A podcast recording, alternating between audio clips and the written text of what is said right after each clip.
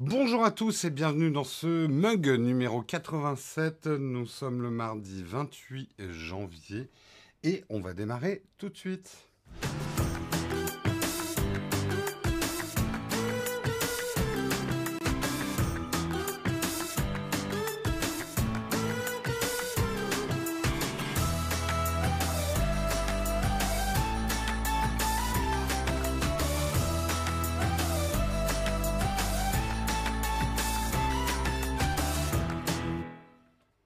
Bonjour à tous, j'espère que vous allez bien ce matin. Merci à tous ceux qui me demandent comment moi ça va.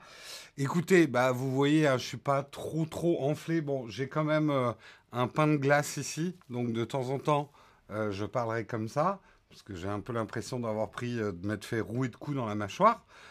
j'ai un peu la bouche sèche et je suis un peu défoncé à la codéine, mais sinon ça va, vous voyez.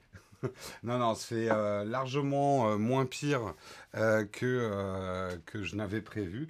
Donc, je suis tout à fait apte à, présenter le mug. Enfin, c'est à vous de juger hein, après si je suis apte. Merci en tout cas beaucoup à tous ceux qui prennent des nouvelles.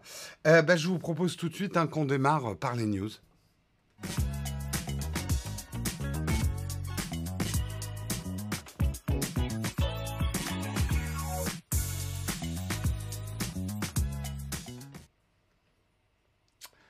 Bonjour à tous, je vois que ma petite intervention chirurgicale d'hier euh, fait couler beaucoup d'encre dans la chatroom. Merci en tout cas à vous de prendre, euh, j'allais dire de prendre soin de ma santé. Bah oui, d'une certaine façon, vous prenez soin de ma santé.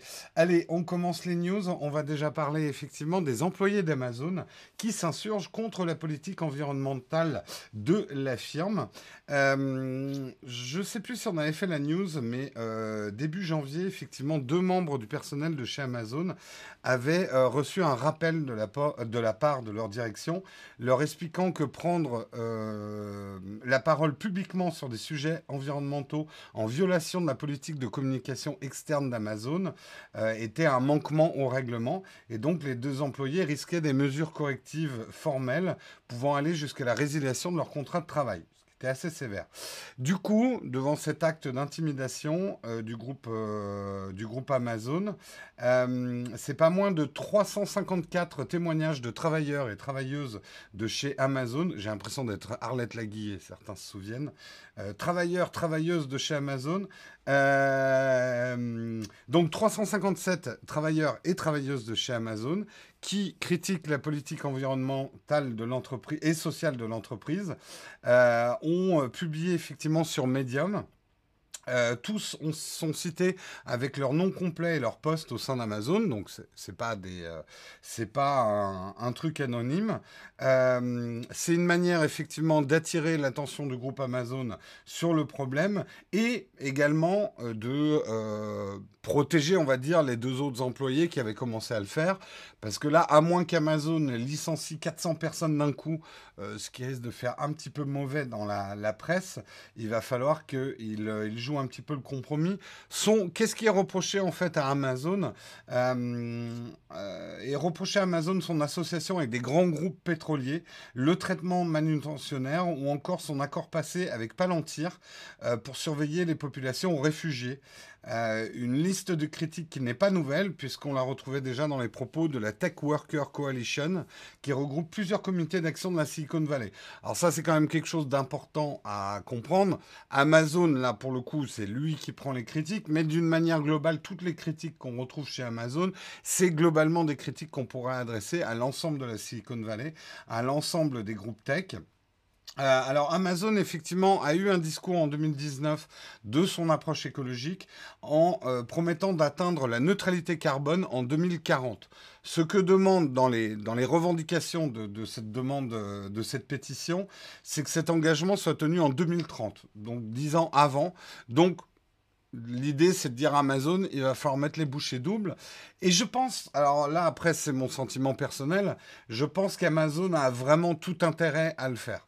Aujourd'hui, et c'est fou, hein, comme les choses ont changé en quelques années, hein, mais aujourd'hui, euh, je pense qu'on est, on n'est plus dans le greenwashing pour, euh, pour beaucoup de choses, parce que d'abord, il y a des surveillances, et ça, c'est un des bienfaits des réseaux sociaux.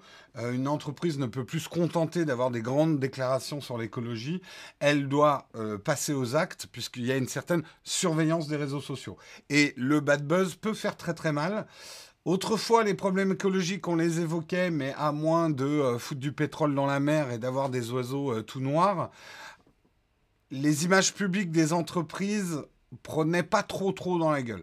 Aujourd'hui, ça peut faire vraiment mal. Un bad buzz au niveau écologique, euh, ça peut faire vraiment mal. Ça peut faire reculer euh, certaines entreprises. On l'a déjà vu. Donc, je pense qu'aujourd'hui, et c'est c'est pas cynique hein, ce que je vais dire, parce que je vais vous préciser après, mais je pense qu'il est important pour les entreprises aujourd'hui dans leur mix marketing euh, d'intégrer effectivement les conditions de production de ce qu'ils vendent, que ce soit du service, des produits, etc. Euh, l'écologie est devenue un facteur marketing plus qu'important pour certains vont dire ouais c'est juste pour se faire plein de blé mais c'est ça qui doit nous rassurer une entreprise elle est là pour faire de l'argent elle est là pour faire du profit elle est là pour être rentable déjà dans un premier temps ensuite elle est là pour faire du profit pour pouvoir investir et si l'écologie devient une donnée économique des entreprises on a beaucoup plus d'assurance que euh, l'écologie sera prise en compte dans le marketing et dans la production forcément donc euh, On a 400 employés qui se soulèvent, on fait quoi? Un plan de départ volontaire, voyons. Ouais, après, euh, c'est vrai que Amazon... Euh, euh, ils le savent, hein. après ils sont pas bêtes, hein, les gens de chez Amazon. Sinon, je pense pas qu'ils en seraient là. Amazon aujourd'hui est dans le viseur de tout le monde.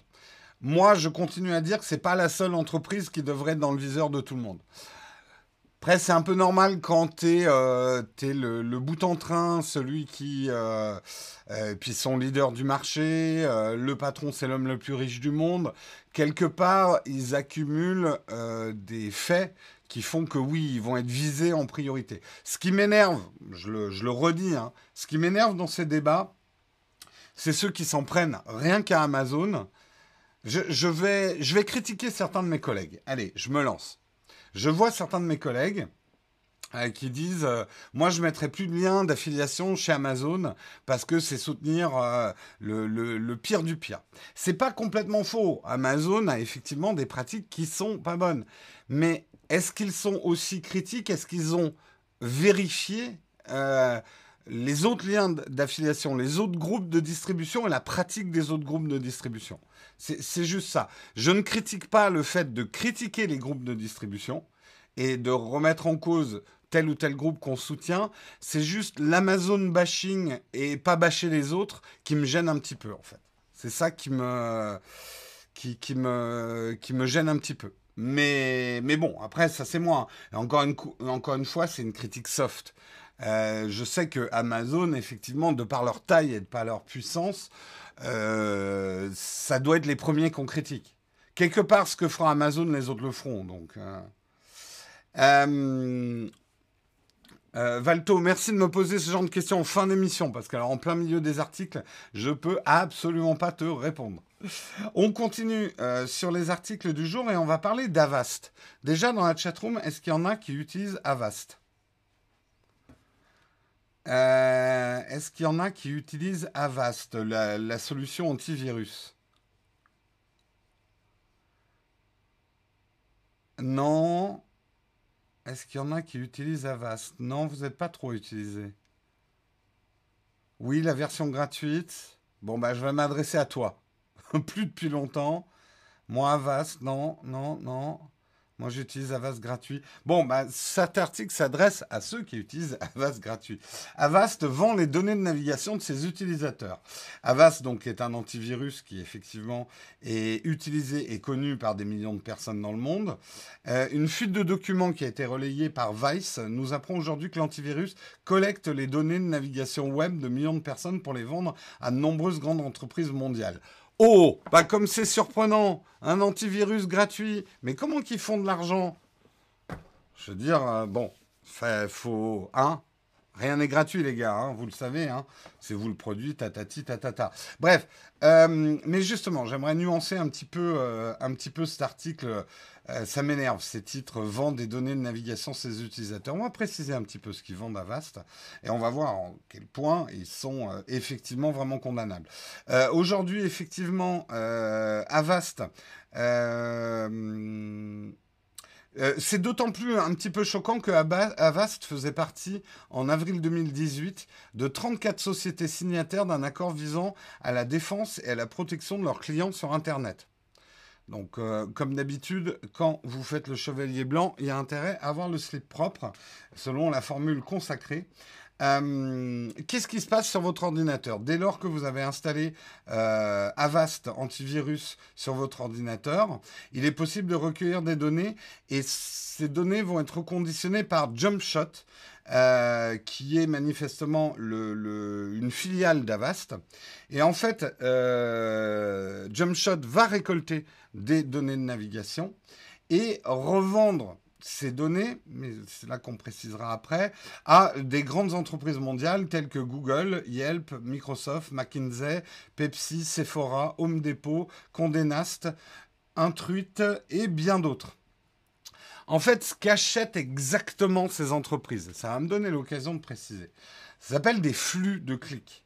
Euh, c'est des données anonymisées qui retrace le suivi du comportement de l'utilisateur, des clics et ses déplacements dans le site web d'une manière assez précise et souvent euh, il dépense plusieurs millions de dollars pour obtenir ces informations. Pourquoi les entreprises ont besoin de ces informations de navigation, que je reprécise, anonymisées?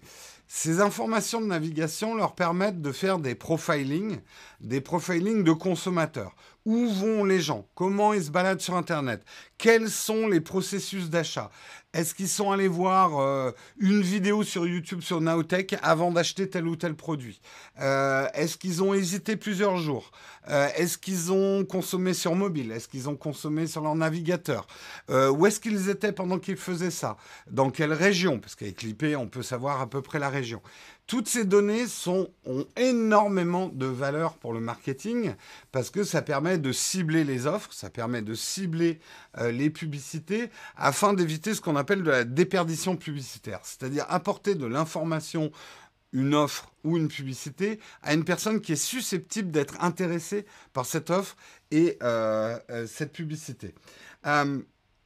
donc, ce qu'il faut bien comprendre, ça remet pas forcément en cause le côté choquant des choses, mais quand on dit que ces entreprises revendent votre data, elles ne revendent pas une fiche qui s'appelle Jérôme Kenborg, blablabla, bla, bla, bla, il fait ça, ta, ta, ta. Ils revendent pas cette fiche. Ils vont revendre numéro 6447, c'est moi, euh, qui euh, est en région parisienne, euh, qu'il a tel âge, puisque j'ai dû le déclarer quelque part dans une fiche ou mettre un, un, euh, type masculin, et voici sa, sa navigation. Mais cette navigation, elle va être vendue comme une statistique, c'est-à-dire ce qu'ils récupèrent, c'est pas la fiche 6000 machin là, c'est ils vont récupérer 37% des gens sont allés à tel endroit sur internet juste après être allés chez Home Depot par exemple, c'est une donnée qui va être vendue. Euh, donc c'est là où il ne faut pas tomber dans l'hystérie de c'est ma fiche euh, qui est vendue euh, à ces grands groupes. C'est plutôt mon comportement qui est revendu à ces grands groupes et même souvent sous forme publicitaire. C'est-à-dire que ces, ces datas-là vont permettre d'offrir des espaces publicitaires. Là, je prends le cas de YouTube. Ces données comportementales vont permettre de dire telle personne, il vaut mieux lui diffuser cette publicité et pas celle-là. Et c'est ça qui va être vendu en fait au grand groupe, juste pour que vous compreniez un petit peu euh, dans votre tête. Cependant, effectivement, certains experts disent oui, mais à partir de ces données comportementales, on peut, vu qu'elles sont assez précises, on peut refaire à l'envers un profiling et retrouver la personne. C'est là effectivement qu'il y a un danger par rapport à la vie privée. Euh, cela étant dit, et c'est pas pour défendre Avast, mais normalement, quand vous installez Avast, et c'est là où vous devez être vigilant, Avast indique très clairement la phrase suivante. euh, si vous le permettez, nous fournirons à notre filiale Jumpshot un ensemble de données dépouillées et dépersonnalisées. Oui, bah, je t'ai pas parlé, c'est pour ça que tu as du mal à entendre. Hein Reste calme. Euh, excusez-moi, hein, c'est mon, mon, assistante de poignet. Euh, c'est très ambigu, l'assistante de poignée. Je reviendrai sur cette phrase. Bref, si vous le permettez, nous fournirons à notre filiale Jumpshot un ensemble de données dépouillées et dépersonnalisées dérivées de votre historique de navigation afin de permettre à Jumpshot d'analyser les marchés et les tendances commerciales et de recueillir d'autres informations précieuses. Les données sont totalement anonymisées et agrégées et ne peuvent être utilisées pour vous identifier ou vous cibler personnellement. Jumpshot peut partager les informations agrégées avec ses clients. Voilà. Donc, c'est précisé, c'est écrit noir sur blanc au moment où vous installez Avast. Quelque part, cette vieille habitude qu'on a d'installer, excusez-moi, je me soulage un petit peu, euh, cette vieille habitude qu'on a d'installer les trucs en cliquant à toute vitesse, ouais, ouais, j'accepte, j'accepte, ouais, ouais, c'est bon, j'accepte, j'accepte, je veux tout de suite mon logiciel, il va falloir que ça change. Euh, et pour moi, après c'est mon avis, ne sont condamnables que les entreprises qui dissimulent ce genre de pratique. Après, ce genre de pratique, moi je ne suis pas formellement contre. Mais bon, après, ça peut être votre avis. Euh, il y a des articles qui s'appellent comme ça Google supprime les extensions d'Avast pour, pour collecte abusive de données d'utilisateurs, si vous voulez voir. Ouais. Euh, merci Pascal. Euh, encore une phrase tendancieuse quand on n'a pas la vidéo. Tout à fait. Désolé pour mon, mon assistante de poignet. Euh, sur PC, Windows 10, Windows Defender, c'est suffisant? Windows Defender est devenu bon. Bon, moi, voilà, j'ai peut-être pas toutes les informations. Reste à savoir si effectivement la collecte est abusive, si le profiling est trop facile à faire dans l'autre sens. C'est en ça qu'il faut être vigilant. Après, le fait que des entreprises récoltent des données marketing et les revendent pour en faire leur business, si je suis choqué par ça, ben je suis choqué par Google, je suis choqué par YouTube, je suis choqué par tous ces services entre guillemets gratuits, parce que c'est ça leur fonds de commerce. Donc euh, voilà, je j'ai passé un petit peu de temps, mais je pense que c'est pas clair pour tout le monde cette histoire de, de, revente de données. Et je vais revenir souvent dessus. Je suis même en train de préparer une vidéo sur le sujet pour bien comprendre ce qu'en fait ces entreprises vendent. Elles ne vendent pas votre fiche. Elles ne vendent pas qui vous êtes en fait. Euh, à partir du moment où on accepte un produit gratuit, on accepte son modèle économique. Tout à fait, c'est à nous aussi d'être plus vigilants sur ce dont on clique. Et ce qui est vraiment condamnable, c'est les entreprises qui ont dissimulé ça. Là, a priori, en tout cas l'article que j'ai, Avast n'a pas dissimulé. Vous n'avez pas lu, ça c'est un autre problème. Est-ce que c'était suffisamment lisible? Est-ce que c'était suffisamment clair? Ça, il va falloir vérifier. Mais après, euh, qu'il le fasse en l'indiquant, c'est légal. Voilà. En tout cas, euh, pour l'instant. Euh, allez, on continue. Euh, cette histoire du poignet qui n'est pas claire. Laissez mon assistant. Le problème, c'est que j'ai toujours pas désactivé le fait que quand je lève le poignet, Siri se met en route. En même temps, je le fais un peu exprès parce que ça me fait marrer. Je vais être tout à fait franc. Voilà.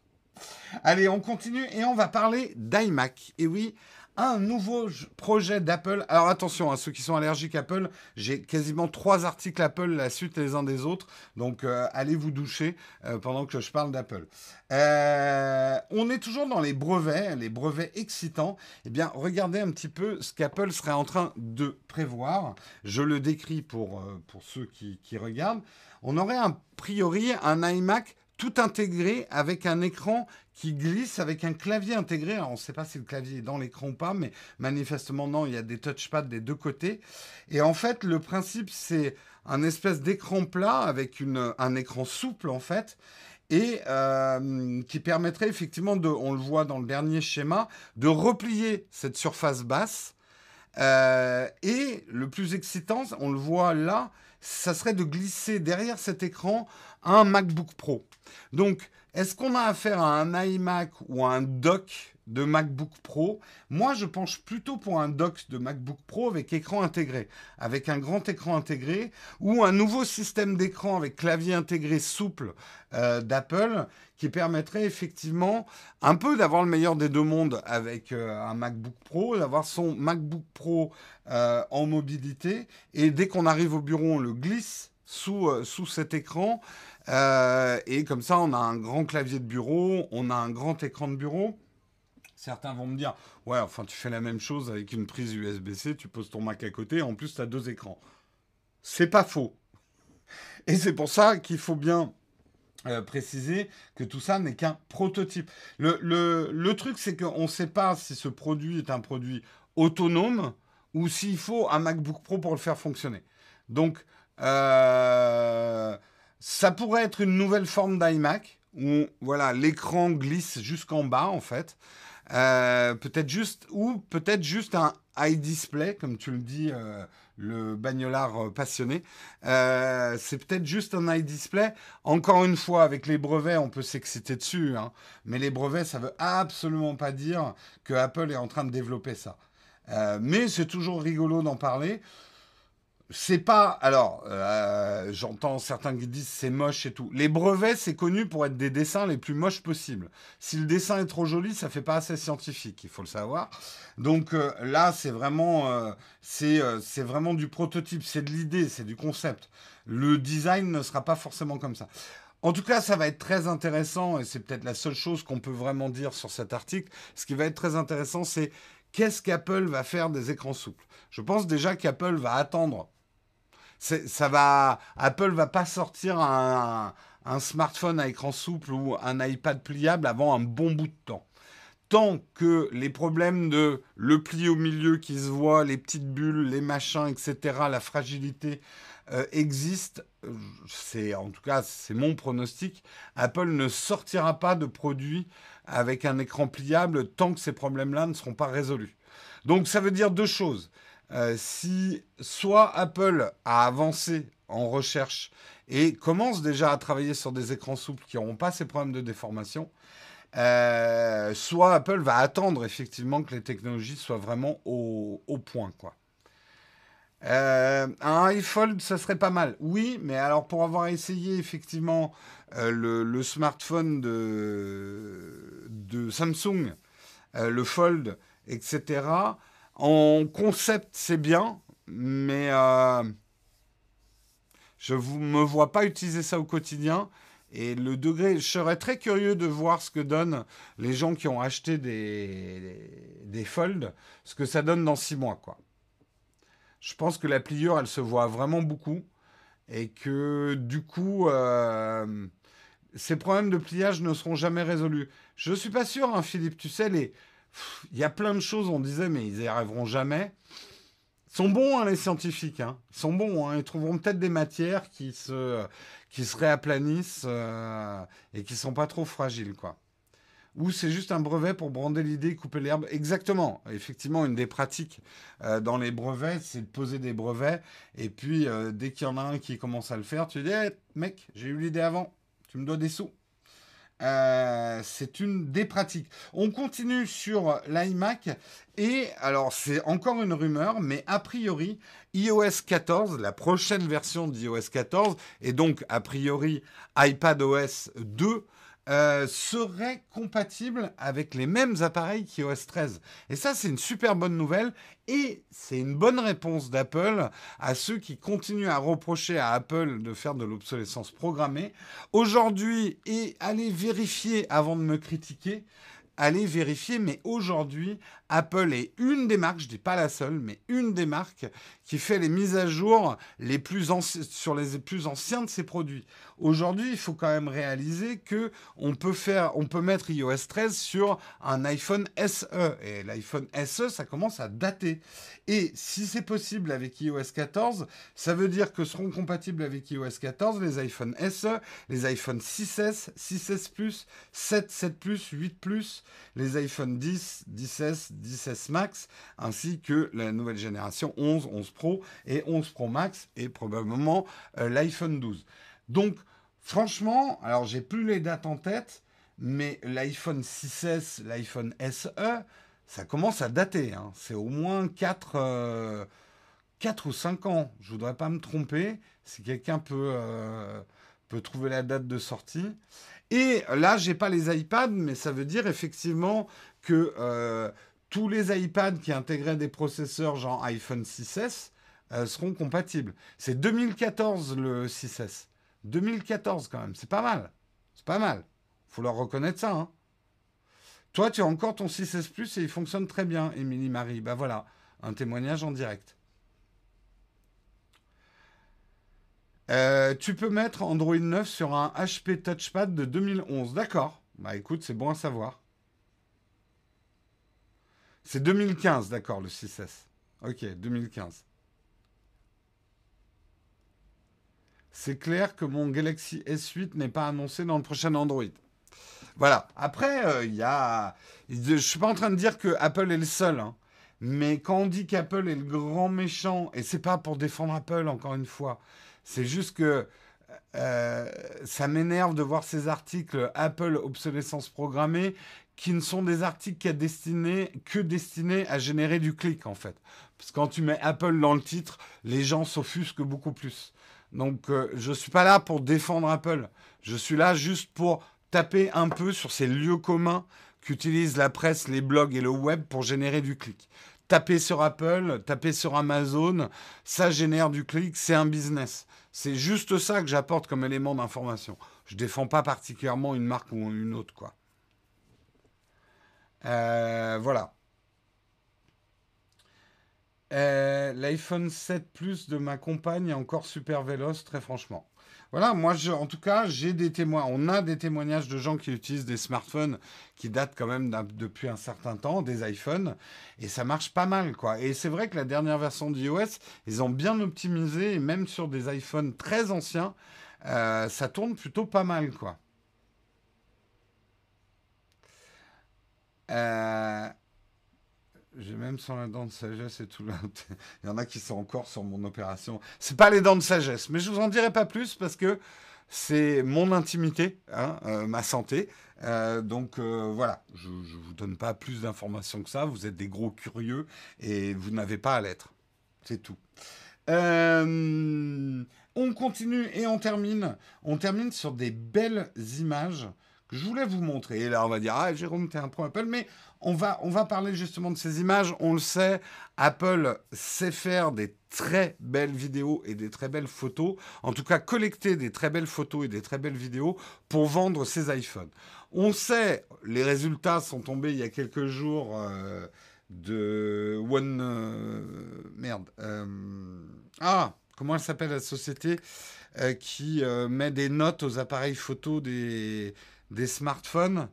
Des marques euh, One Mark, non, euh, euh, DxO, merci, merci, DxO. DxO a mis une note à l'iPhone 11, à l'iPhone 11 Pro.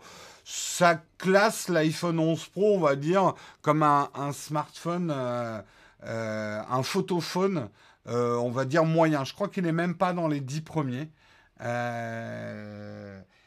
mais ça n'empêche que moi, je pense que iPhone est l'entreprise, euh, Apple est l'entreprise qui vend des smartphones qui a la meilleure communication en termes de photos et de vidéos. Parce que plutôt que d'afficher des fiches de spec ou des photos pas très intéressantes en disant oh, regardez notre plage dynamique comme elle est belle, ce que fait Apple, c'est qu'ils balancent des photos euh, de leurs utilisateurs, ils balancent des vidéos. Et à chaque fois, on se dit waouh, putain, je peux faire ça avec mon smartphone. Et c'est ça, ça finalement, euh, la photo, la fiche de spec, on le sait, ça ne veut pas dire grand-chose. Et je vous montre effectivement la dernière vidéo euh, que Apple euh, vient de sortir. Ça s'appelle Powder. je ne peux pas vous l'agrandir plus que ça. alors, je ne mets pas le son hein, pour éviter un quelconque un quelconque ban de la part de YouTube. C'est pas des images plus sensationnelles que ça. C'est pas des images ultra techniques Parce que euh, si vous regardez bien la vidéo, euh, le plafond nuageux est bas, ce qui réduit la plage dynamique et qui permet d'avoir beaucoup plus de détails dans la neige. S'ils avaient eu un ciel bleu, alors il y a des moments où ils ont le ciel bleu, mais avec un ciel bleu, la plage dynamique aurait été beaucoup plus compliquée en fait. Là, c'est un peu un jour blanc. Alors c'est pas facile à filmer un jour blanc euh, en neige. Ils font pas particulièrement des trucs spectaculaires, genre euh, avec euh, l'iPhone collé sur le snowboard, mais c'est juste des belles images. C'est des belles images de mecs qui s'éclatent dans la puff. ça se dit encore la puff? Je, dois, passer pour un vieux en disant ça. moi, à mon époque, on disait la puff, voilà. donc, dans, de la neige poudreuse, euh, c'est des champions effectivement de snowboard que Apple a amené au Canada. Alors, il y a quelques plans qui sont faits à partir de l'hélico, mais voilà, rien de complètement ouf. Euh, moi, j'ai regardé quand même avec détail. Je pense, il faudrait vérifier sur le making-of, mais euh, je pense pas qu'Apple a utilisé des objectifs secondaires sur celle-ci. C'est arrivé dans certaines pubs euh, Apple euh, qu'ils aient utilisé d'autres objectifs que ceux qui sont présents en mettant effectivement des, euh, des bonnettes objectifs. Là, j'ai pas l'impression. Alors, du stabilisateur externe, c'est fort probable. Des plans en hélico, oui. Mais j'ai l'impression qu'il y a aussi pas mal de plans qui sont faits tenus à la main. Non, on dit toujours la puff. Ouf. Je suis pas passé pour un vieux con. Donc euh, voilà, euh, c'est ça. C'était surtout pour réagir d'une manière générale parce que ça pourrait être Apple, mais ce que j'ai envie de dire, c'est que ça pourrait être un autre. C'est quelque chose que je trouve dommage dans les communications euh, à partir de la photo et de la vidéo des autres marques, c'est que quelque part, ils ne montrent pas assez d'images. Finalement, quand on parle d'un appareil photo, une fois qu'on a aligné les specs, parce que les specs c'est un peu chiant, on a besoin de voir des images et de voir des belles images. Et des belles images, c'est pas l'appareil qui les fait, c'est pas le smartphone, c'est pas. Ça m'énerve encore les gens qui, sur Instagram, quand je publie une photo, ils me disent avec quel appareil t'as fait cette photo? J'aimerais plutôt que les gens me disent Putain, t'as fait une belle photo. Et l'appareil, on s'en tape. Parce que c'est le photographe qui fait la photo. C'est le vidéaste. Et le vidéaste, il va toujours prendre en compte les, contraintes et les possibilités de son appareil. Là, par exemple, si moi j'avais été commandité pour faire des plans de snowboard, ce genre de truc, bah, j'aurais peut-être pris certaines décisions. Euh, genre, on va plutôt faire ça un jour où il n'y a pas trop de ciel bleu et tout, pour on sait que la plage dynamique d'un iPhone, elle est bonne, mais c'est pas non plus des plages dynamiques de certaines caméras, pour optimiser l'usage de ma caméra, quoi. Donc euh, voilà, moi j'ai trouvé ça euh, assez intéressant. Peut-être qu'Apple investit plus en marketing sur des vrais réels. Oui, exactement. Et puis surtout, Apple va pas vous dire ça, ça a été fait grâce à notre capteur de tant de millions de pixels avec euh, notre stabilisation. Le truc, et on vous l'avait montré dans le test de l'iPhone 11 Pro, Apple a priori filme en 6K, mais ne le dit même pas dans son marketing pour pouvoir stabiliser de la 4K. Parce qu'Apple n'est pas du tout dans cette branlette de chiffres, en fait. Et c'est ça que je trouve. Euh, je trouve que c'est une meilleure manière de communiquer sur l'image que ne le font les autres. Mais voilà. Euh, T'es pas battu par une meilleure voiture, mais par un meilleur pilote. Tout à fait, euh, Jean-Philippe. Enfin, c'est toujours la combinaison des deux.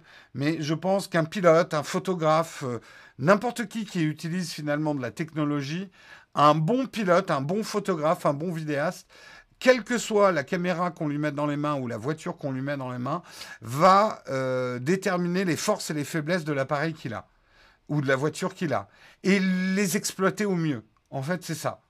C'est là où la technique est intéressante, en fait. Euh, ambiance Fight Club ce matin, c'est la viande de cheval haché dans le torchon. Non, oui, désolé pour ceux qui arrivent. Euh, j'ai eu une opération chirurgicale euh, hier. Euh, heureusement, c'est pas trop gonflé, mais je me soulage un petit peu avec un bloc de glace de temps en temps. Je suis désolé. Et désolé aussi, j'ai la, j'ai la bouche très très sèche, donc il va falloir que je boive un peu. Donc voilà, intéressant. J'ai trouvé ça en tout cas intéressant de partager ça avec vous. Et je termine avec un article intéressant pour vous consommateurs, on va reparler d'Amazon, mais cette fois d'un point de vue consommateur, eh bien, vous ne le saviez peut-être pas, mais demander trop de remboursement pourrait entraîner la suppression de votre compte. Et c'est arrivé effectivement un client marseillais d'Amazon qui a reçu un, email d'Amazon lui disant euh, Monsieur, vous avez un petit peu abusé euh, des demandes de remboursement, donc on bloque votre compte. Le monsieur dit mais j'ai pas vraiment abusé, je n'ai renvoyé que combien il dit? Euh, Je crois 20 ou 30% On va dire 30-40 si on prend la marge du déclaratif. Euh, donc il a quand même renvoyé beaucoup de produits, il achète beaucoup de produits, il les renvoie. Il faut savoir que la loi française, c'est 14 jours après l'achat. Sur Amazon, vous avez 30 jours euh, pour renvoyer un produit. Et jusqu'ici, et je sais, hein, certains youtubeurs, et je l'ai fait aussi, hein, certains youtubeurs utilisent beaucoup, on va dire, cette faille du système pour se faire livrer un produit, le tester et le renvoyer. Moi, je me suis toujours méfié parce que je me suis dit, si je le fais trop, au bout d'un moment, je vais me faire repérer. Et eh bien, c'est le cas, il a été repéré. Alors, ce monsieur s'interroge en disant les comptes de son conjoint et de sa mère ont eux, aussi été clôturés. Euh, il faut pas trop qu'ils s'étonnent. Hein. S'ils utilisent, le, même IP, euh, c'est normal que euh, Amazon bloque tout. Est-ce qu'Amazon a raison ou tort? Je pense qu'il faut limiter les choses. Euh, et dans les conditions d'utilisation, il y a une limite. Hein. C'est écrit. Hein. Ah non, mais c'est un Marseillais, les chiffres n'ont pas la même valeur là-bas. Oui, on va dire qu'il a renvoyé 70% des produits. c'est pour ça que j'ai précisé que c'était un Marseillais. Euh, c'est pas la première fois que ça arrive ce genre de cas. Non, mais c'est un bon moyen de rappeler que effectivement, en fait, Amazon est on peut critiquer Amazon sur tout un tas de choses. Mais c'est vrai que Amazon est plutôt super cool sur le remboursement et le renvoi des produits. Ils ont une procédure, moi, que je trouve absolument parfaite, ce qui enlève beaucoup de stress quand tu achètes quelque chose, parce que tu te dis toujours que tu pourras le renvoyer d'une manière assez facile. Euh, ce qui n'est pas toujours le cas avec d'autres plateformes de distribution. Euh, et ça, Amazon l'a bien compris ils enlèvent une friction de l'achat si la personne se sent plutôt rassurée qu'elle puisse renvoyer le produit si ça lui convient pas ou que le produit est pété ou qu'elle elle s'est trompée dans la référence ou ce genre de choses. Moi, il m'est arrivé de renvoyer des produits parce que j'avais soit acheté un produit dont finalement j'avais pas besoin, soit d'ailleurs j'en ai un à renvoyer, vous voyez ici, hop. Voilà, j'ai à renvoyer ça. Euh, qui est, euh, je me suis trompé, j'ai acheté une batterie qui en fait c'est pas la bonne. Euh, un, chargeur euh, pour, euh, pour appareil photo. Je n'ai pas acheté la bonne référence, je suis allé trop vite. Donc, c'est très rassurant de la part d'Amazon, mais si certains en, en abusent, Amazon, du coup, ne pourra pas être aussi, aussi bon sur les renvois des autres, parce qu'ils vont devoir mettre des limitations, quoi. La dernière fois que j'ai renvoyé un produit, j'ai eu le remboursement alors qu'Amazon n'avait pas encore reçu, mais qu'il était juste posté. Oui, oui, on peut leur reconnaître ça quand même, Amazon, côté consommateur. Ils savent y faire en SAV, quoi. Moi, je trouve ça normal qu'il y ait des limitations euh, à l'abus. Euh, effectivement, quelqu'un qui tous les mois va te renvoyer même 20 à 30% des produits, il y a quand même un problème. Quelqu'un après qui te renvoie, euh, qui te renvoie régulièrement des produits, pourquoi pas Mais tous les mois, surtout qu'il a l'air de commander pas mal de choses, tous les mois renvoyer 20 à 30% des produits. D'abord, il a du temps, hein, le monsieur, hein, parce que faut, faut quand même le faire, hein, de renvoyer, faut imprimer les trucs et tout quoi.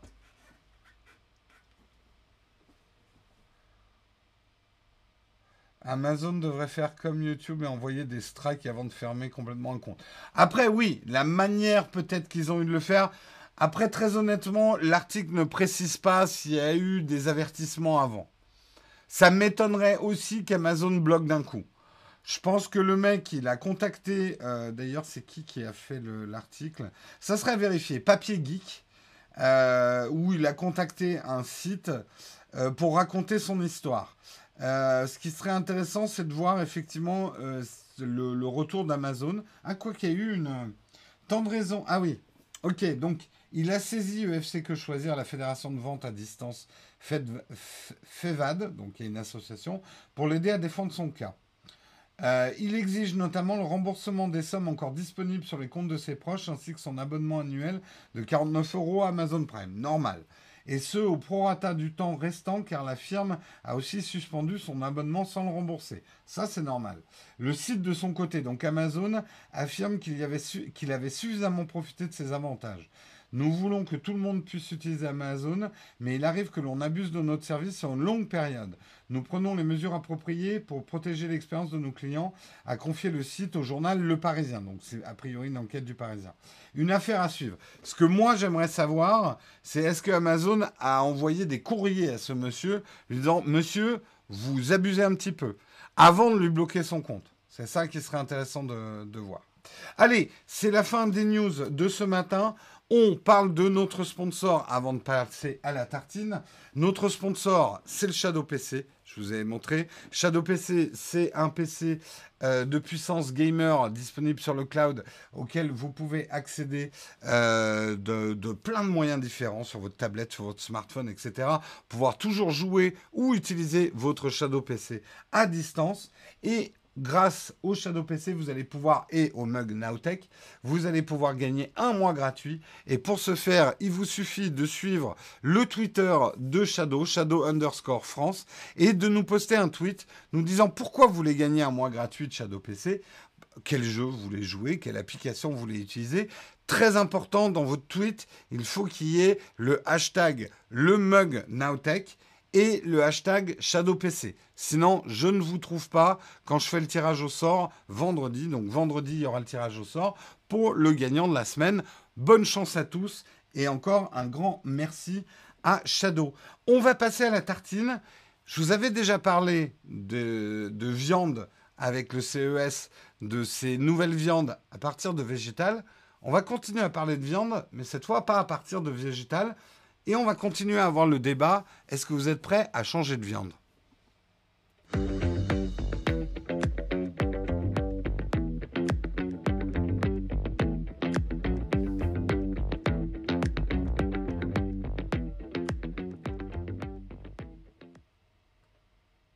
Et oui, le débat ce matin, on va continuer à parler de technologie agroalimentaire, mais cette fois, on va pas parler effectivement de viande qui, est produite à partir de bases végétales, mais d'une viande cultivée en laboratoire qui va passer au stade industriel. Effectivement, c'est une étape importante qui vient d'être franchie par l'industrie agroalimentaire mi-janvier. D'ici quelques années, la viande cultivée en laboratoire, qui jusque-là était au stade expérimental, fera peut-être partie de notre alimentation euh, quotidienne. En tout cas, euh, une start-up qui s'appelle Memphis Meats, euh, basé à Berkeley en Californie, a annoncé avoir bouclé un tour de table de 161 millions de dollars en série B pour compléter le financement de son usine de viande cellulaire. Alors, historiquement, bon, c'est la première... Euh, alors, It's Just Inc., une autre start-up remarquée la food tech, avait ouvert en 2019 le premier site de production industrielle de viande cellulaire, mais avec des moyens nettement moins importants. Euh, le projet développé par Memphis euh, vise ni plus ni moins à populariser, à grande échelle ce type d'alimentation des consommateurs. Cette viande sera produite par la croissance des muscles et des, tissus conjonctifs pardon, dans un récipient que la start-up appelle un cultivateur.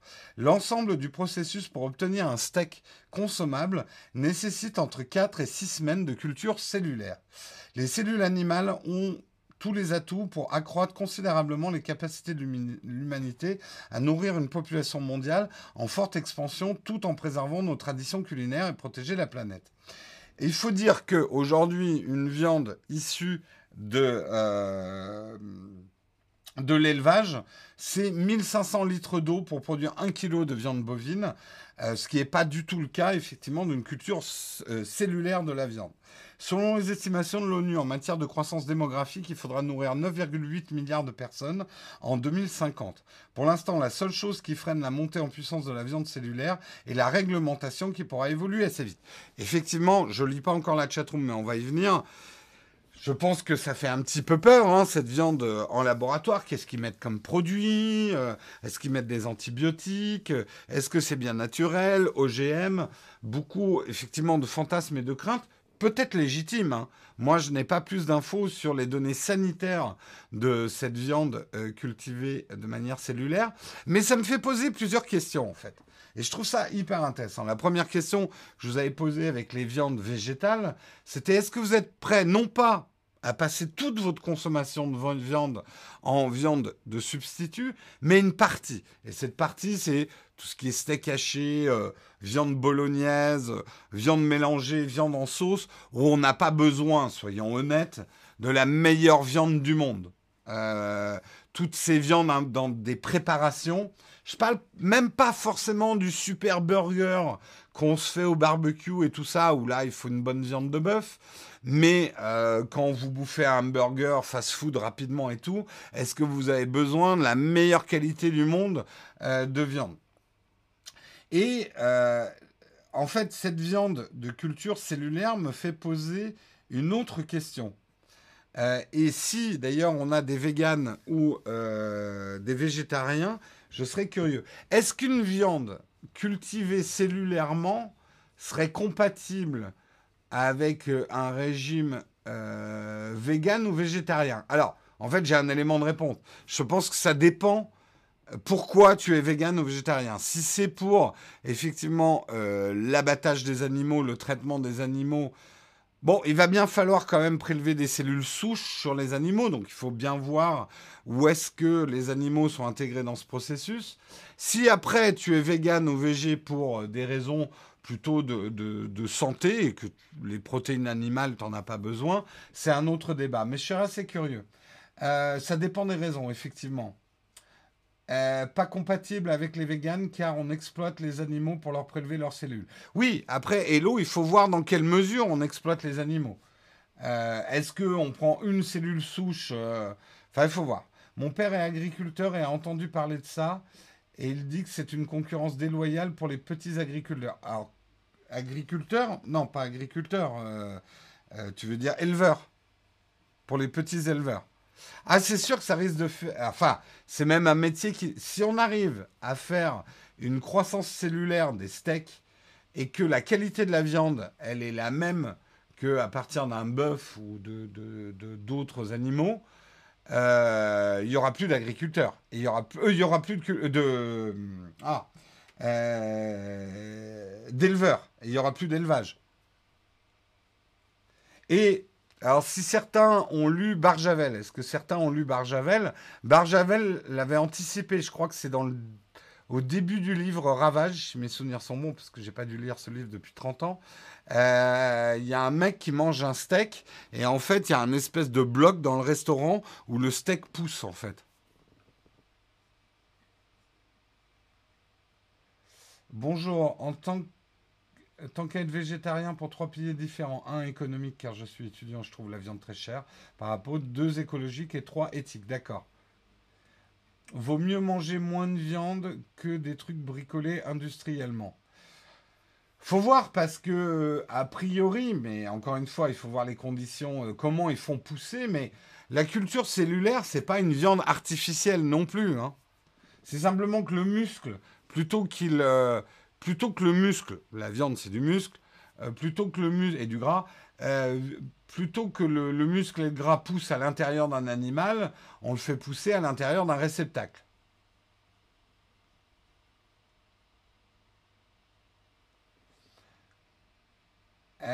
ce qui me dérange, c'est pas la production ou la culture, mais la porte ouverte à des dérives comme le minerai de viande pour l'affaire de la viande chevaline trouvée dans les préparations industrielles. Oui, bien sûr, il va falloir que tout ça soit réglementé, contrôlé.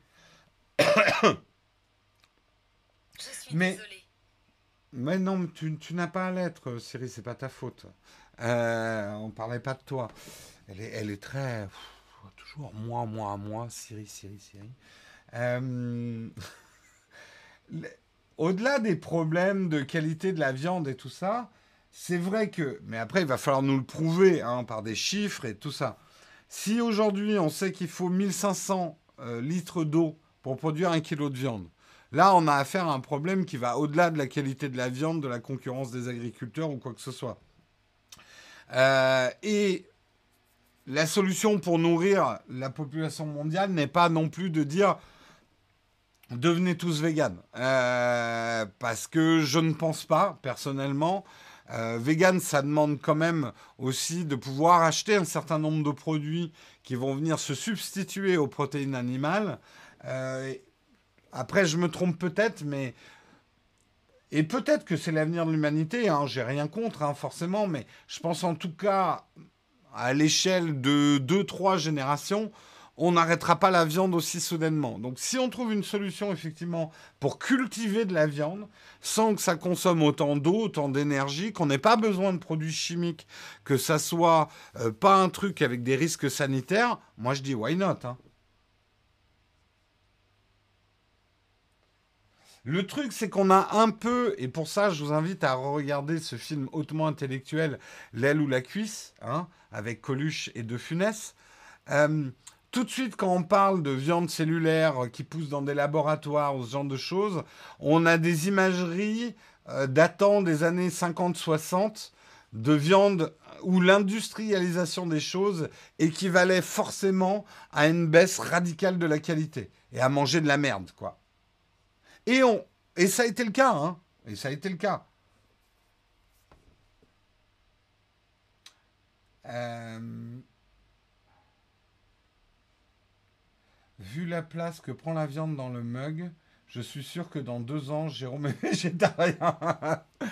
en tout cas, je trouve que c'est des questions. Alors certains vont me dire c'est pas de la tech, ce à quoi je leur dirais, mais au contraire, bien au contraire, la technologie au niveau agroalimentaire aura des conséquences bien plus importantes que le choix de ton prochain smartphone, euh, mais bien bien plus importantes, notamment au niveau écologique même si euh, ton prochain smartphone a une empreinte écologique. Donc je trouve que c'est des sujets hyper intéressants. Et moi, qui suis euh, un vrai carnivore, je le dis, j'aime la viande. J'aime beaucoup la viande. J'ai largement diminué ma consommation de viande. C'est pas facile parfois de résister à mon envie de viande. Euh, je suis très intéressé. D'ailleurs, on m'a dit qu'il y avait deux, deux, ou trois restos maintenant où on pouvait se faire livrer euh, alors j'irai peut-être manger là-bas pour éviter euh, l'empreinte écologique du scooter euh, ou du vélo. mais je suis très curieux de goûter ces viandes de substitution. C'est un peu comme quand tu fais plusieurs yaourts avec un seul yaourt. Oui, il y a un peu de ça, ouais. Ah oui, alors j'avoue que ceux qui ont vu mon... En fait, c'était pas dimanche, hein, mais je vous poste pas les jours où je mange exactement ça. Mais euh, j'étais dans un resto qui s'appelle Carni, hein, pour carnivore. Donc effectivement... Euh, mais j'avais posté un message de prévention et nos entrées n'étaient pas à base de viande. Donc euh, ceux qui sont véganes et végétariens, il fallait pas swiper les images. Surtout qu'il y a un énorme os à moelle qu'on a dégusté. Et ça, je comprends que l'os à moelle, ça soit choquant pour certains qu'est-ce que c'est bon, là, ça, hmm. euh, les industriels qui vont se lancer là-dedans seront pour faire du profit au détriment de la qualité. Pas forcément, Stéphane. Alors certains, oui, mais pas forcément. Encore une fois, n'ayez pas une vision l'aile et la cuisse ou la cuisse euh, de l'industrialisation. Surtout qu'aujourd'hui, euh, une des grosses tendances de l'industrialisation, c'est justement grâce aux imprimantes 3D, à des flux de production plus courts et ce genre de choses, à des personnalisations. C'est-à-dire que aujourd'hui, industrialiser un produit ne veut pas forcément dire le tirer vers le bas, en fait.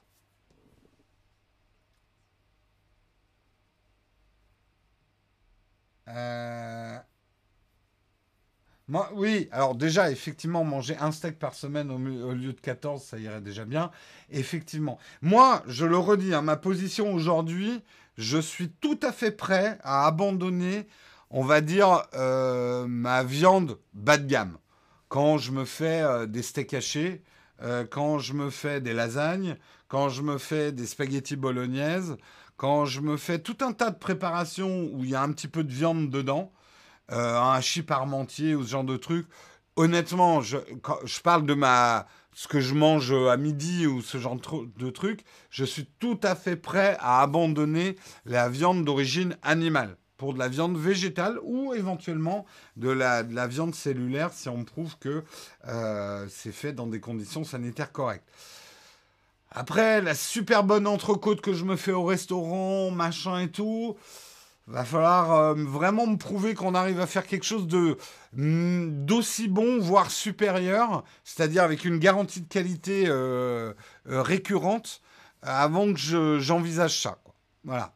Mais maintenant, je dirais que la bonne entrecôte ou la, la, côte de bœuf ou ce genre de truc que je me fais au resto, ça m'arrive, allez, 5-10 fois par an, hein, pas plus. Et je ne suis pas contre qu'il y ait une réelle augmentation de prix sur la viande mais vraiment réel, dix fois plus cher la viande. Qu'on aille manger de la viande comme on mange aujourd'hui du caviar, comme on, mange des huîtres, comme on mange... Voilà, que ça soit un plat euh, de luxe, un plat rare, mais du coup avec une qualité topissime, quoi. Je veux que les 10 steaks que je m'enfile par an, les vrais steaks, euh, l'animal soit pas mort pour rien, quoi. Que ça soit le top du top.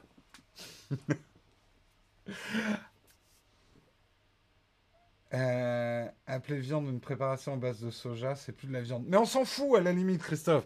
Tu peux appeler ça euh, pseudo-viande ou, ou tartempion. Euh, moi, franchement, pour un hachis parmentier euh, congelé de basse consommation, de, de, basse qualité, je m'en fous en fait que ça soit des légumes. Tant que ça, ça m'excitouille les papilles pour un repas de midi, voilà, ça me va. Je m'en fous complètement que ça soit de la vraie viande en fait. Après, euh, un bon steak dans mon assiette, non.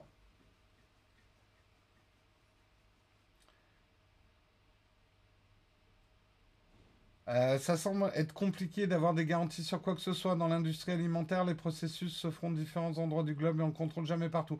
Je pense, Johan, là où je suis pas d'accord avec toi, et on va arrêter le débat à ça, je pense que les choses sont en train de changer. Justement, et c'est un des bienfaits des réseaux sociaux et tout ça, euh, après, les histoires, effectivement, de, de, de, viande et contaminée ou d'utilisation de viande de cheval dans les lasagnes et ce genre de trucs, ça a été fait par des industriels qui croyaient que euh, ce genre d'infos, si ça futait, c'était pas très grave. Je pense qu'ils se sont pris de tels backlash, c'est qu'aujourd'hui, merci beaucoup euh, XL Créa pour la côte de bœuf cellulaire. Merci beaucoup pour ton super chat. Donc, je, pense que ça va changer, mais je suis optimiste, on va dire. Je suis aussi optimiste. Mais vous voyez, c'est des débats intéressants, ces débats sur la viande et sur l'agroalimentaire en général. On continuera peut-être, hein, je, vous ferai peut-être, je, goûterai peut-être pendant un petit déj. Euh, je vais m'acheter un burger avec, euh, avec une viande de substitut et je vous ferai une dégustation en direct euh, dans, le, dans le mug. Ça pourrait être rigolo. Je vous propose qu'on passe à la dernière rubrique de l'émission. On va passer tout de suite au cornfac. Vous me posez des questions et j'y réponds.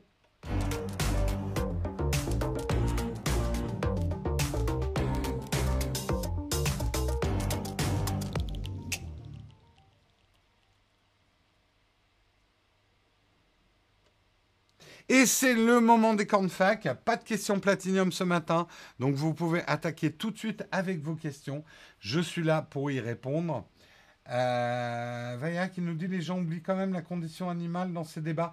Euh, oui et non, parce qu'honnêtement, euh, euh, moi au contraire, c'est même une question centrale pour moi. J'ai beau être un consommateur de viande, j'ai beau effectivement, j'ai pas abandonné le foie gras, je l'avoue. Euh, mais maintenant, j'avoue que ça me pose des problèmes. Euh, ça me pose de plus en plus de problèmes. Euh, oui, je suis sensible et j'ai vu effectivement des choses sur le traitement des animaux dans, l'élevage moderne qui me choquent et je ne veux pas être complice de cette industrie-là. J'ai pas encore franchi le pas d'arrêter la consommation. Donc, euh, pour l'instant, mes papilles sont plus fortes que mon, que mon offuscation. Je le regrette. Euh, mais elle est néanmoins là. Et si on m'offre des produits de substitution, je vais le dire, je suis tout à fait honnête, tu me donnes quelque chose qui me donne l'expérience culinaire d'un foie gras qui soit vraiment convaincante et qui ne soit pas fabriqué comme le foie gras, mais j'y vais. Et je vais même te dire, je suis prêt à perdre un petit peu de la qualité du foie gras euh, pour qu'on arrête ces souffrances animales-là. Voilà. Mais j'ai du mal à abandonner effectivement ce plaisir-là. Euh, coucou, comment j'obtiens ton coussin Shadow? Écoute, euh, pour l'instant, je crois que c'est des séries très limitées parce qu'ils l'ont fait pour moi et, quelques autres influenceurs. Mais prochaine fois, je vais leur demander de rajouter ça dans les goodies. S'ils peuvent en fabriquer. À la limite, blindez-les de. Alors, le meilleur truc pour qu'ils le fabriquent, ça, c'est que tu te rassembles avec des potes euh, et même tu lances le buzz sur et vous écrivez directement à Shadow en disant on veut un coussin Shadow comme Jérôme. Voilà. Et vous relayez le truc. Et vous dites vous êtes prêt à l'acheter. Et comme ça ils le produiront.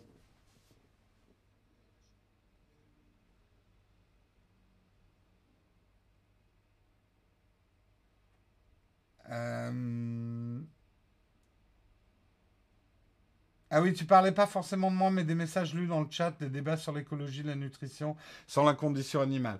Je pense qu'elle est, enfin, elle est peut-être pas forcément dite, mais euh, c'est quand même une donnée importante du débat, bien évidemment. Excusez-moi, hein, il faut que je me soulage un petit peu euh, la joue. Euh... Euh, les verres de farine sont pas très exigeants. Oula. Alors, peux-tu me dire le titre de musique de l'intro euh, Nowtech Live? Euh, Valto, j'hésite à te le donner parce que je t'explique. Y a, c'est un titre. enfin, il faut l'acheter hein, quand même. Ça fait partie d'une bibliothèque d'images. Et euh, si je le donne comme ça, vraiment publiquement à tout le monde, après il est assez facile à retrouver. Mais déjà qu'il y a beaucoup de vidéos qui l'utilisent, et alors à chaque fois je reçois un torrent de mails. Oh, il y a des gens qui t'ont piqué ta musique Non, on m'a pas piqué ma musique. J'ai pris la musique de Nowtech Live dans une bibliothèque de son. Donc si je la donne publiquement, je vais avoir plein d'autres vidéos aussi. Donc plein de gens qui m'écrivent en me disant Oh, t'as piqué ta musique. euh... Jérôme sort du ring, il faut exactement. J'ai pris trop de coups dans la gueule. Euh, si alors, je suis désolé, hein, euh, gameplay. J'évite de, de, répondre à ce genre de sollicitations parce que si je commence à dire bonjour à des gens dans la chatroom et tout, on n'a pas fini et je te de me croire. Je pense que si on commence à le faire régulièrement, euh, on va avoir beaucoup de pollution. Euh, alors, je l'ai fait effectivement une fois pour le, le, gamin de quelqu'un. Je le ferai peut-être de manière sporadique, mais euh, j'ai pas envie que la chatroom se transforme en des demandes de coucou à telle personne. Donc, désolé.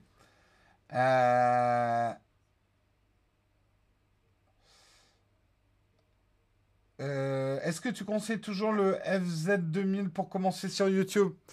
De moins en moins, Olius, hein, je vais être franc, euh, il était vraiment pas bon en lumière artificielle. C'est une caméra qui est intéressante euh, pour filmer dehors, euh, pour filmer des vacances. Euh, parce qu'il y a un gros zoom dessus, t'as pas à te faire chier avec des objectifs. Faire du YouTube chez soi avec, bah du coup, ce que tu vas gagner en économie en achetant le FZ2000, va falloir le dépenser en lumière, parce qu'il est vraiment pas très bon en, en basse lumière, quoi.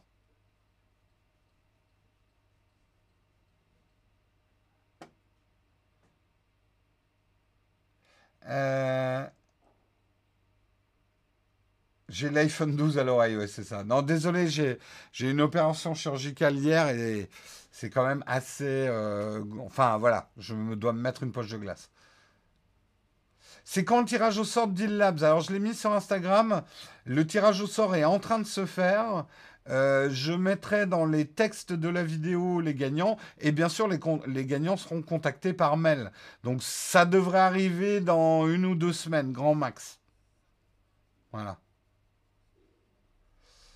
Euh, soyez un peu plus au courant des réelles conditions d'élevage parce que ce qu'on entend, ça fait peur. C'est clair, c'est clair. Il y a vraiment, euh, il y a vraiment des conditions d'élevage qui sont plus que révoltantes, quoi.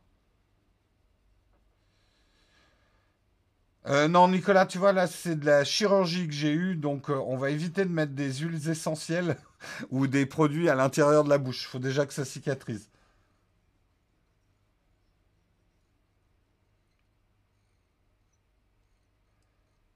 Euh, non, je ne connais pas Tex Sama, Aurélien Sama, il ferait un bon présentateur du mug. Je ne les connais pas, Red, euh, Redful. Euh, la multiplication des gammes de Samsung et son changement de haut de gamme de Note AS reflèterait pas un défaut au lieu de se focaliser sur deux gammes? Est-ce que Apple ne ferait pas la même erreur? Je trouve aussi hein, que euh, que ce soit Apple ou Samsung, euh, devant la peur de, et c'est un fait hein, qu'on va vendre de moins en moins de smartphones, euh, du coup, la tendance des marques aujourd'hui, c'est de multiplier les gammes. Ça donne pas une vraie clarté marketing euh, aux offres. Et je trouve pas ça génial pour le consommateur. Mais bon. Je suis assez d'accord avec toi, hein. Non, non, bah, c'est pas. euh, Honnêtement, hein, je m'attendais à bien pire. C'est pour ça qu'hier, j'avais euh, donné un message préventif que je serais peut-être pas là ce matin. J'ai quand même dû aller me reposer chez moi hier. J'ai essayé de travailler, mais euh, quand l'anesthésie elle est passée, j'ai quand même pris cher. Merci la codéine. hein. Mais ça va, ouais, je peux tout à fait travailler, je peux parler. J'avais un peu peur de pas vraiment pouvoir parler, mais. euh,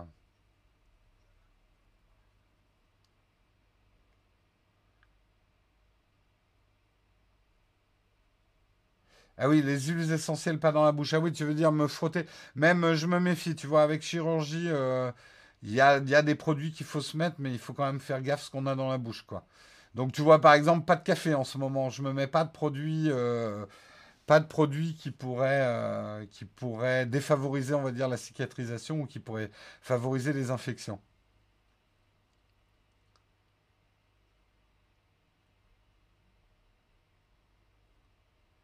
Euh, bon, écoutez, on va s'arrêter là. Il est 9h05.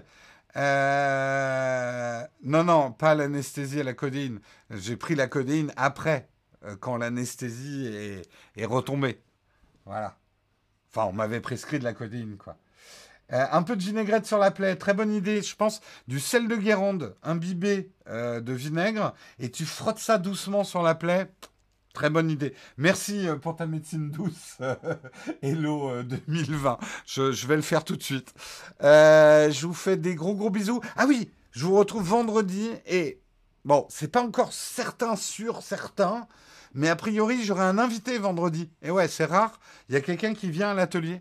Euh, vendredi, je vous dis pas qui c'est, ça sera la surprise de vendredi. Demain, vous retrouvez Marion, elle a plein de trucs à vous raconter sur le streaming. Euh, vous retrouverez, euh, oh putain, excusez-moi, j'ai un trou de mémoire. Guillaume, bien évidemment, jeudi, et moi, je vous retrouve vendredi. Je vous souhaite une excellente journée à tous. Portez-vous bien, et puis bah, à vendredi pour ma part, et à demain avec Marion. Ciao tout le monde.